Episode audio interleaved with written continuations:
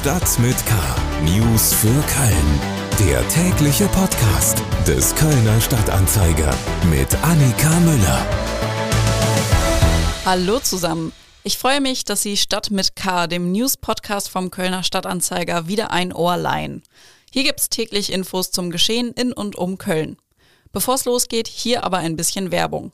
Dieser Podcast wird produziert mit freundlicher Unterstützung von NetCologne. Seit mittlerweile über 20 Jahren treibt NetCologne den wichtigen Ausbau der Glasfaserinfrastruktur hier in Köln und der Region weiter voran. Vielen Dank an NetCologne. Heute in Stadt mit K. So läuft die Bundestagswahl in Köln. Jubiläum des Rosenmontagszugs 2023. Und Kölner Polizei über sexuelle Gewalt im Netz gegen Kinder. Zuvor gibt's aber ein paar Meldungen in unserem Nachrichtenüberblick. Schlagzeilen. Bei einem Brand in einem Mehrfamilienhaus in der Kölner Altstadt hat die Feuerwehr am Mittwochmittag insgesamt fünf Menschen gerettet. Zwei Erwachsene und zwei Kinder sind laut Feuerwehr per Drehleiter aus dem sechsgeschossigen Haus gebracht worden. Eine weitere Person mit einer Fluchthaube. Das ist eine besondere Atemschutzmaske.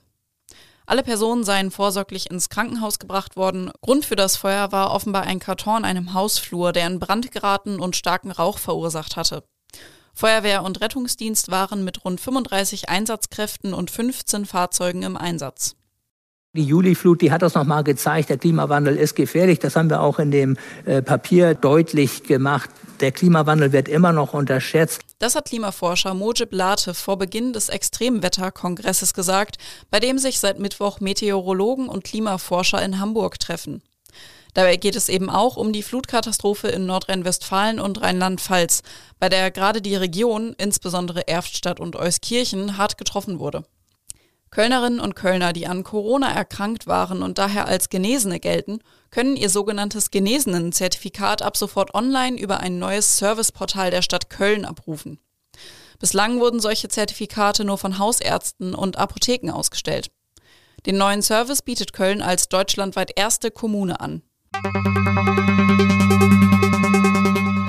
Soweit unser Nachrichtenüberblick. Kommen wir jetzt zu unserem Gesprächsblock mit Hintergründen und Einordnungen. Politik. Briefwählerinnen und Wähler sollten sich so langsam sputen. Damit der Brief pünktlich ankommt, sollte er noch am Mittwoch eingeworfen werden. Sicherer wäre die Direktwahl. Wer das nicht mehr schafft oder nicht möchte, kann aber natürlich auch ganz klassisch am Sonntag ins Wahllokal gehen. In Köln sind über 732.000 Menschen wahlberechtigt. Über 34.500 dürfen zum ersten Mal mitwählen. Gerade für die Erstwähler ist das natürlich aufregend und vielleicht auch ein bisschen beängstigend. Ich war bei der letzten Kommunalwahl in Köln vergangenes Jahr Wahlhelfer und kann damit bestätigen, dass es genug Menschen gibt, die auch im Wahllokal eigentlich noch nicht so ganz wissen, was sie eigentlich tun müssen. Damit es Ihnen am Wahltag nicht so geht, gehen wir noch mal kurz die wichtigsten Infos zur Bundestagswahl durch. Dafür habe ich mir Helmut Frankenberg aus unserer Lokalredaktion ins Podcaststudio eingeladen. Hallo Helmut. Hallo. Auf dem Wahlzettel am Sonntag müssen ja zwei Kreuzchen gesetzt werden. Gerade über das zweite werden sich wahrscheinlich noch viele Menschen Gedanken machen. Deshalb fangen wir mal damit an. Also Helmut, was passiert mit der Zweitstimme?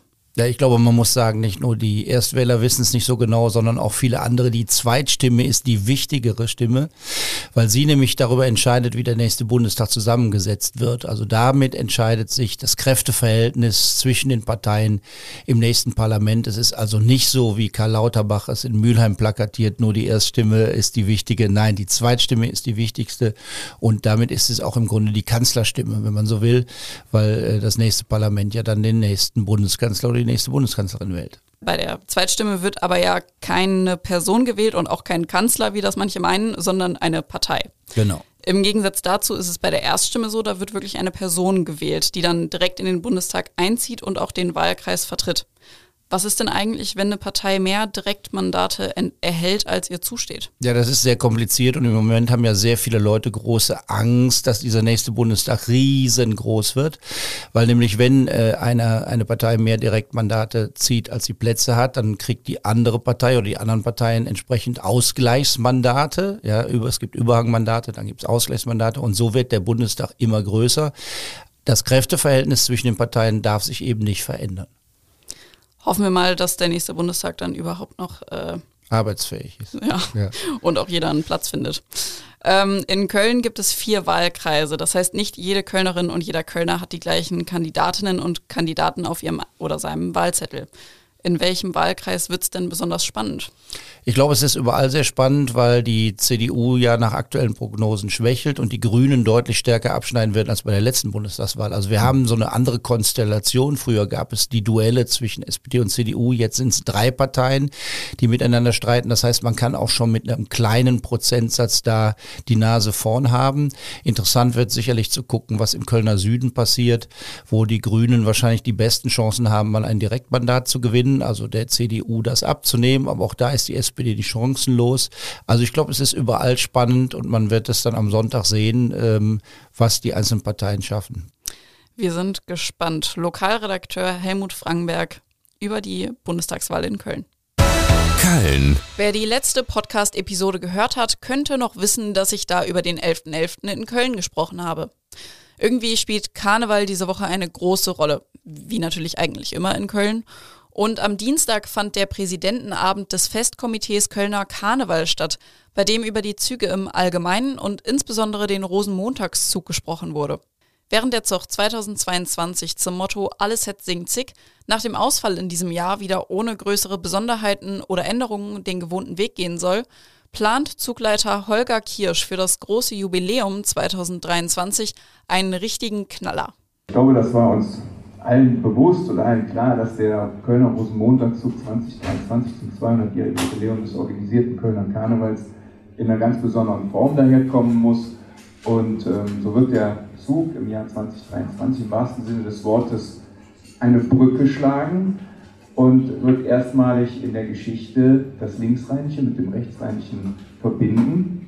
Und ähm, ich finde, dass mit dieser Idee wir Karnevalisten ein unheimlich modernes Köln-Verständnis zum Ausdruck bringen. Denn im rechtsrheinischen Köln leben äh, über 400.000 Menschen und wo hat auch Stadtentwicklung in den letzten Jahren stattgefunden? Das war im Wesentlichen hier im rechtsrheinischen, so dass es für mich eigentlich lange überfällig ist, einmal die Schelsig in den Arm zu nehmen 2023 kommt der Rosenmontagszug also auch auf die Schelsig. Mehr Informationen rund um Karneval, natürlich auch zur jetzt kommenden Session, finden Sie auf ksta.de. Kriminalität. Von Cybergrooming spricht man, wenn Erwachsene im Internet gezielt Kontakt zu Minderjährigen aufnehmen, mit der Absicht, sie sexuell zu missbrauchen. KSTA-Redakteur Hendrik Geisler hat am Dienstag in einem Livestream mit Dirk Bärhenke, Kriminalhauptkommissar der Kölner Polizei, über das Thema gesprochen. Dabei ging es auch darum, welche Kinder besonders empfänglich für Täter sind. Das war die Antwort des Kriminalhauptkommissars. Ja, also oftmals sind es Kinder, äh, die sind empfänglich, wenn sie nicht gut genug versorgt sind, sich selber nicht gut genug versorgt fühlen. Könnte man ganz einfach sagen, wenn sich das Kind nicht wohlfühlt, ist es eher angreifbar als ein Kind, das im Leben steht, also gefestigt ist, ne? weil weiß ich, in der Schule habe ich einen guten Stand, zu Hause geht es mir gut.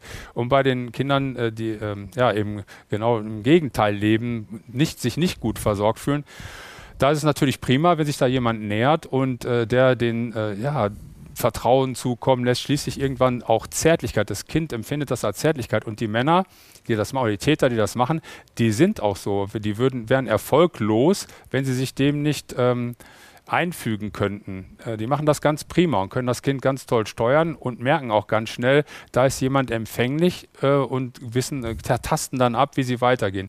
Schlecht versorgt kann in dem Fall fehlende Zuneigung von der Familie oder auch wenig bis keine Freunde bedeuten. Das ganze Gespräch mit Dirk Bärhenke können Sie auf ksta.de finden. Und damit sind wir auch schon wieder am Ende dieser Episode Stadt mit K. Ein großes Dankeschön nochmal an unseren Sponsor Net Cologne. Mein Name ist Annika Müller. Ich freue mich, wenn Sie auch nächstes Mal wieder reinhören und wünsche Ihnen noch einen schönen Tag. Auf Wiederhören. Stadt mit K. News für Köln. Der tägliche Podcast.